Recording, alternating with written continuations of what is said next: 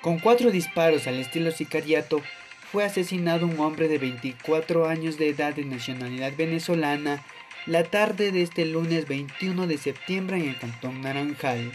Su cuerpo fue hallado sin vida en la ciudadela de Urbanor.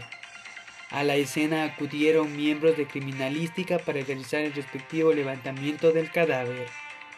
En la escena se encontraron seis indicios balísticos de los cuales cuatro impactaron al hoyo oxiso. De esos cuatro impactos de bala, dos fueron en su cabeza, uno en su cuello y uno más en su espalda. Después del levantamiento del cadáver se realizó un allanamiento en el domicilio de este hombre en el cual se encontró una planta ornamental de cannabis.